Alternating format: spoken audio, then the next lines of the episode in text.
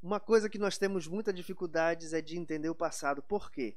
Quando nós vivemos algo e a gente acha que esqueceu aquilo e não realmente perdoou, nós temos a tendência a carregar aquilo durante muito tempo, a carregar aquilo durante muitos anos.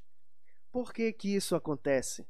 Porque nós somos, nós temos dentro de nós algo chamado memória RAM, próprio Augusto Cury teve a satisfação de desenvolver uma tese baseada nisso.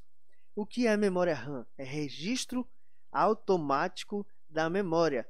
E o registro automático da memória faz com que tudo aquilo que você vive, tudo aquilo que você vê, tudo aquilo que você ouve, sente, ou seja, tudo aquilo que você vivencia nos seus cinco sentidos, tragam experiências para você que ficam armazenadas durante toda a sua vida.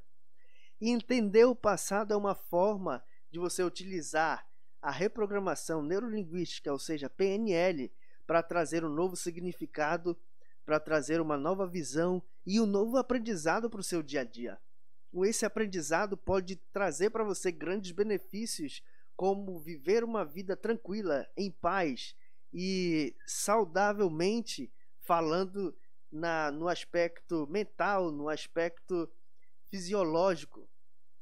Pois se você passa a aprender lições com o passado e se desprender de pesos emocionais, você consegue até mesmo alterar as suas necessidades fisiológicas.